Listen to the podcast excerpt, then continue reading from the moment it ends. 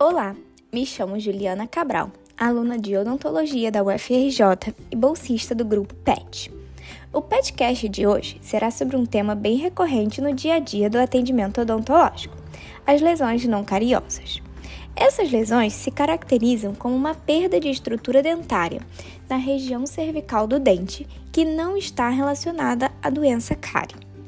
Essas lesões possuem uma etiologia multifatorial e por isso diversos fatores podem estar associados ao seu aparecimento, como ações mecânicas, químicas, excesso de forças oclusais em direções erradas e fatores emocionais.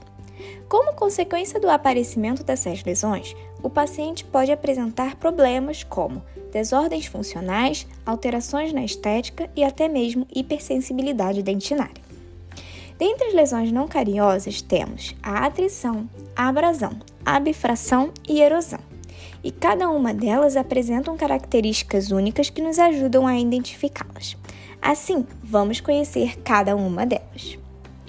A atrição é caracterizada pela perda de tecido dentário devido ao contato com outro dente, levando a um desgaste. Clinicamente, esse desgaste se apresenta bem definido e brilhante, com perda de estruturas nas cúspides e nas faces incisais. Geralmente, ocorre por hábitos parafuncionais, como o bruxismo ou o contato entre os dentes, principalmente em casos em que o dente antagonista é feito de porcelana. Costumam estar presentes nas superfícies oclusais, incisais ou linguais de dentes anteriores superiores e em dentes inferiores costuma atingir em sua maior parte a face vestibular. Na abrasão, ocorre uma perda de estrutura realizada por um processo mecânico ou uso de materiais abrasivos contra o próprio dente, como, por exemplo, escovação incorreta, dentifrício abrasivo e uso de escova de cerdas duras. Essa perda ocorre de maneira lenta, gradual e progressiva, decorrente dos hábitos nocivos do paciente e pode gerar sensibilidade, exposição e necrose pulpar. Clinicamente, costuma apresentar um formato de V na região cervical. Também pode ocorrer na face oclusal. E, diferentemente da atrição, a abrasão oclusal envolve toda a face e não há hipersensibilidade. Nesses casos, ela está relacionada a fatores como dieta e mastigação de materiais abrasivos. Seu tratamento preventivo mais comum adotado é escolher um dentifrício menos abrasivo, além de orientar o paciente com uma técnica de escovação correta. A abrifração é causada pelo estresse do dente, devido a forças oclusais e costuma acontecer na região cervical, por ser mais frágil a esse tipo de estresse. Ocorrerá então um rompimento do esmalte devido a essa tensão. Tem maior incidência nos dentes inferiores devido ao seu diâmetro coronário da região cervical ser menor quando comparado à arcada superior. Clinicamente, se apresenta com um formato de V ou de cunha, com ângulos internos e externos bem visíveis. Também pode se manifestar em formato de letra C ou semicircular, caso esteja na região oclusal. O formato de cunha é bastante característico dessa lesão. Uma característica única da bifração é que essa lesão também pode se estender para espaços subgengivais.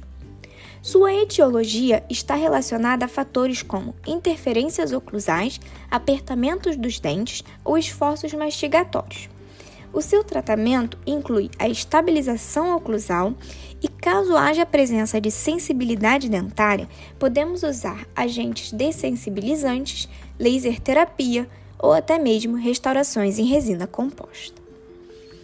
A erosão dentária, também chamada de biocorrosão, é caracterizada por perda de estrutura dentária proveniente de uma ação química, sem estar relacionada a alguma bactéria. Sua etiologia pode ser extrínseca, quando associada a suco de frutas ácidas, bebidas energéticas, refrigerantes, alimentos ácidos em geral e alguns tipos de medicamentos, como a vitamina C. E pode também ser caracterizada como intrínseca, quando associada à doença do refluxo gastroesofágico e vômitos frequentes, como nos casos de bulimia. Clinicamente, podemos observar um aspecto sem brilho ou fosco do esmalte e a presença de degraus e cavidades. Em relação às cúspides, Elas se encontram arredondadas e algumas cavidades podem alcançar até a dentina. O tratamento depende da identificação e remoção dos fatores causais para que o procedimento restaurador possa ser realizado. Por isso, orientação ao paciente é fundamental. No geral, o tratamento das lesões não cariosas irá abranger a prevenção, o monitoramento, o tratamento da hipersensibilidade dentinária, o tratamento restaurador e a cirurgia de recobrimento de raiz, que pode nem sempre ser necessária. A prevenção é fundamental para não deixarmos que as lesões existentes evoluam e para que não ocorra o desenvolvimento de novas lesões. Dessa forma, as lesões não cariosas são queixas frequentes dos pacientes no dia a dia clínico do cirurgião dentista, e por isso é de grande importância que ele conheça essas lesões e saiba diagnosticá-las corretamente, para que possa promover o tratamento adequado aos seus pacientes. Acesse o QR Code para ver as referências. Até o próximo PetCast e muito obrigada!